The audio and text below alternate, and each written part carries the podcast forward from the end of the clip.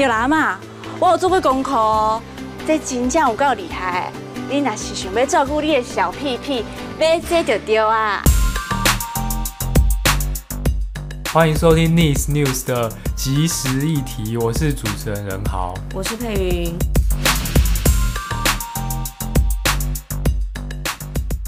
那今天的即时议题呢，我们要来跟大家谈置入性行销。其实会谈这个主题，主要是因为上个礼拜就是九月九号的 NCC 的记者会上面，呃，三立的上一档乡土剧《抛阿虾》就被因为植入性营销被罚了六十万。那在记者会上面，NCC 是指出说，帕拉西亚那一集置入了四种商品，嗯嗯，那其中两种没有做揭露，所以就采访他们。那你要稍微想一下，他们到底置入了什么东西？我还特我们还特别上 YouTube 看，说到底是发生什么事情。呃，他们主要置入的有家具行的浴缸、马桶，然后仙草店、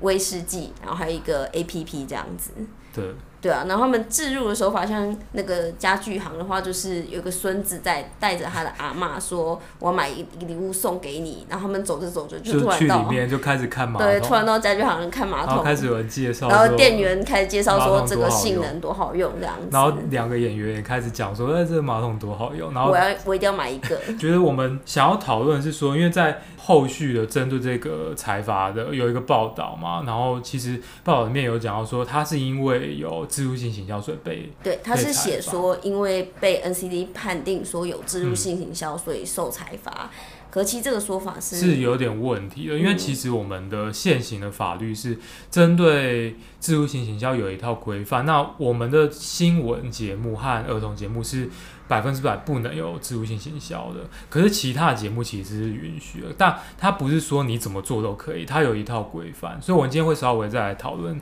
这件事情。然后，另外，因为我们我们要讨论这个主题的时候，我们也想说，因为大家可能也对于置入性行销这件事情很在意，可是可能不太了解说它相关规范是怎样，所以我们就有在我们美观的 IG 和 Facebook 有募集一下大家对于这件事情到底有什么问题想要提问。那我们这次选了两个，一个是说，呃，到底要到怎样程度的内容，它的制度才是会被开发的。然后另外一个是说，呃，政府到底可不可以做制度性行销？对。嗯。那我们会就这两个问题，最后会再针对这两个问题来做一些回应。嗯，那在呃回应这两个问题之前，我们先讨论一下，就是植入性行销的管理。对，那在讲植入性行销的管理之前呢，应该想要先来了解一下植入性行销到底是什么，因为很常听到人家说，哦，你看 logo 出现了。对，可是它其实不一定就可以被认定成置入性行销。嗯，它置入性行销的重点应该说，那它是一个商品的广告嘛，它本质是商品的广告。那既然是商品的广告，代表就是有一个广告主，他有给制作单位一笔钱，要他去宣传他的产品嘛，所以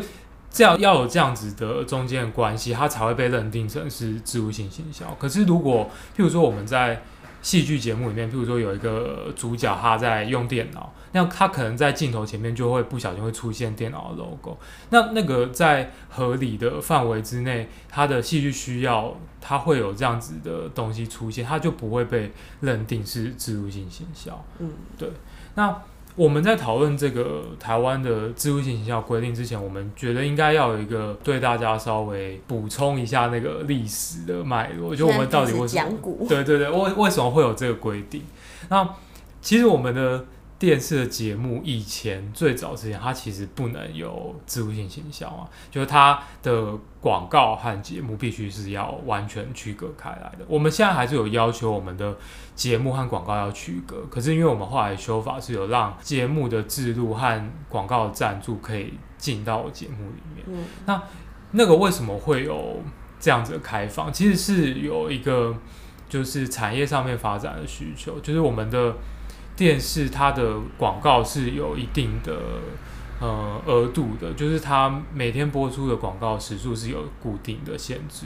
那在电视频道的收入越来越不好的情况下，他们会寻求另外的一些资金的挹注来做他们节目，要继续经营嘛。所以开始会有在节目里面放一些广告内容。那对广告主来说，他为什么要这样做？因为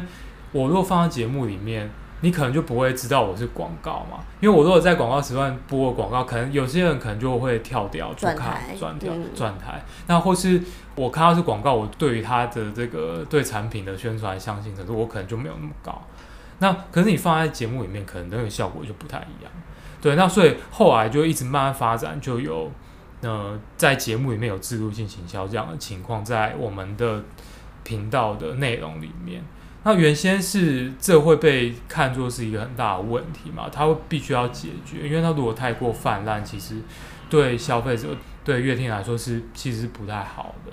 所以我们后来有。针对了就是置入性行销有做一个适度的放宽，然后原本是在呃零九年的时候，其实 NCE 就已经有讨论说，那我们是会适度放宽一些节目，让它有置入性行销的可能性在里面。那他在二零一二年的时候，其实就有先通过一个暂行的办法，那后来一直是到二零一六年才真的有修法，就是我们法律是准许，就是除了新闻和儿童节目之外的节目，它可以做制度性行销，可是。这样的自助性行销，我们有定了一套规范，就是它它必须要符合规范才可以这样做。嗯，所以那也是为什么今天这个泡泡箱它为什么它做自助性行销它会被开发的原因，就是它做自助其实是没有问题的，某种程度下。呃，法律在一定范围下是准许这件事情的，但是像在就是置入性行销的管理办法来讲，其实简单来讲，他就会希望说，你不要刻意的去影响到节目的内容的企划跟编辑，对，然后你也不能直接在里面鼓励观众说要要来购买这项产品或使用这个服务，然后更不能夸大商品或是这个服务的效果。那还有一个比较积极的，就是说你必须要在节目前或是后面，前面或是后面来揭露这个呃你收了谁的钱的这个业者的名称。这也是这次泡泡箱为什么会被罚的原因嘛？就他其实有收了钱，他有做置入性行销。那我们先不管他是不是做的很夸张，可他其实在他的节目的前面后面都没有告诉他大家说他其实有收钱做这样子的置入性行销。嗯，对。那可是，其实我们在这个规定里面也会发现一个有点稍微矛盾的点，就是说我们会要求，我们规定会要求说，这个置入性行销不可以刻意的去影响节目的内容编辑嘛。那可是对广告主来说，我出钱，其实我就是希望你可以达到我的广告。不然你干嘛把钱？对对，我那我为什么我要给你钱？我就希望你可以达到我的的产品的广告效果，所以它其实会。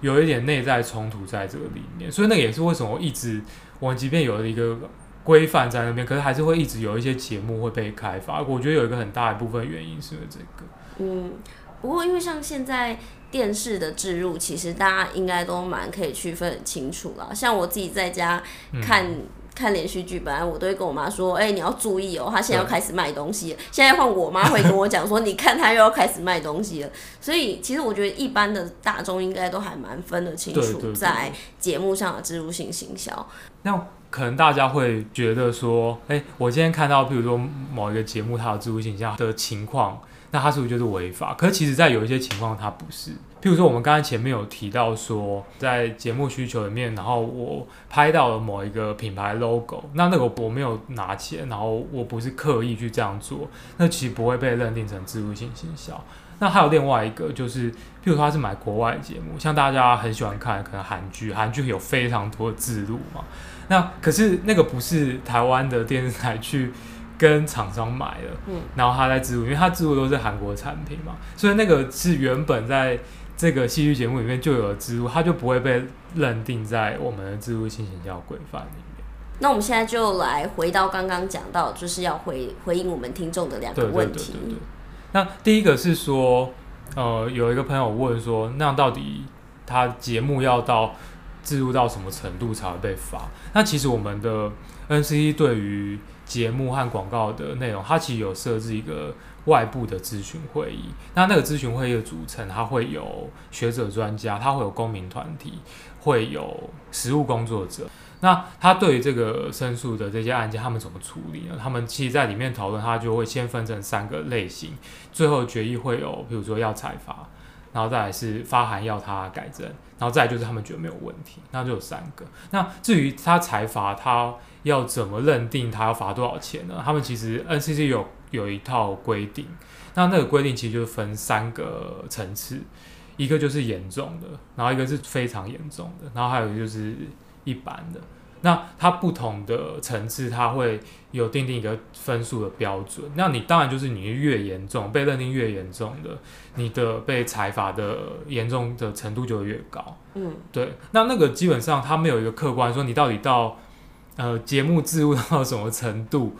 譬如说露出多少秒数或怎样怎样，它就会被罚多少钱，没有到那么细致的对明确规范。可是它是经过一个讨论，那这个。外部的这个咨询委员会，他讨论之后呢，再进到 NCC 的委员会，会做一个最终决议。那基本上 NCC 委员会就会尊重这个咨询会议的结果，那他就会做出一个最后的确认，然后这个裁罚就会出来，这样。嗯，对对。那另外一个问题是说，我们的政策可不可以置入在媒体里面？那那个其实跟媒观有很大的关系。在十几年前，就是政府部门做的置入性行销其实就蛮泛滥的，所以在零八年总统大选的时候，那时候几个美改团体就有请总统候选人去签一个承诺书，就是说他们反对自入性行销。那那时候我们马总统也有签这个承诺书，但后来就是实际上没有针对这件事情有一些政策上的解决。然后，但媒改团体有一直在关注这件事情，直到一零年的时候。那时候的监察委员吴峰山先生，他就针对政府部门的制度性行销的问题，他有提了一个纠正案。那后来在同一年年底，如果大家知道的话，有一个资深媒体人叫黄泽斌，那他就是因为他报社的制度性行销太过泛滥，所以他就。份额离开了报社，那后来就带动了一波的那个反置入性行销的一个公民运动，那后来就促使了我们的政府的预算法修法，所以我们现在预算法的六十二之一条就有规定，就是你政府可以买广告，可是你不能做置入性行销，所以你要在你买的广告后面你要揭露说这个是某某单位的广告，譬如说。嗯，听广播的时候会听到说，以上广告由台北市什么什么局提供，然后说你在你拿到政府宣传文宣，你把它翻到背面看，他也会写，他会写一个广告那个字样。对，对，对，最后其实我们今天是很简单的从戏剧的置入来讲啊，嗯、就是觉得这样对大家来讲比较有感。但是从听众给我们的回馈，其实我们也看到大家很在意的是新闻或者是政治、政治政策上面的置入。那只能说，我们讲到的广电法或是伪广法都有很明确的规范新闻，因为大家会比较相信，所以你不可以在里面做置入。对。但是其实我们从前阵子大家一直在讨论那个伯恩夜夜秀的事情，他的候选人的置入其实他就是有一点回避了这个规定嘛，因为他是网络因为他是不在我们既有的广电三法的管理里面。嗯，对对，所以这是处理不到的。而且即使你说我不在这个节目里面做置入好了，其实现、嗯、现在还有一些现象是。呃，有些政府的标案，如果是媒体去做，对，那其实某种程度你也是从政府那边拿了钱。那也许有一些制作单位会因为说这样子，嗯、然后我们为了可能要拿到这个标案啊，那会有一些可能说哦，我可能 bonus 送你一些，对，在制作上还是会有一些呃置入的存在。对，所以嗯，这件事其实要跟大家讲的是说，只要。节目它收了一部分的钱，嗯、它一定会内容上受到影响，所以其实还是要回到节目的初衷，就是告诉大家说，你有你有判断这样资讯的媒体素养是非常重要的。然后，嗯，大家也可以就是发现说这个节目它有违反制入的，你就可以去申诉。对，向 NCC 去做申诉。那我们今天的讨论就到这边结束了啊，那大家下一集节目再见，拜拜。拜拜。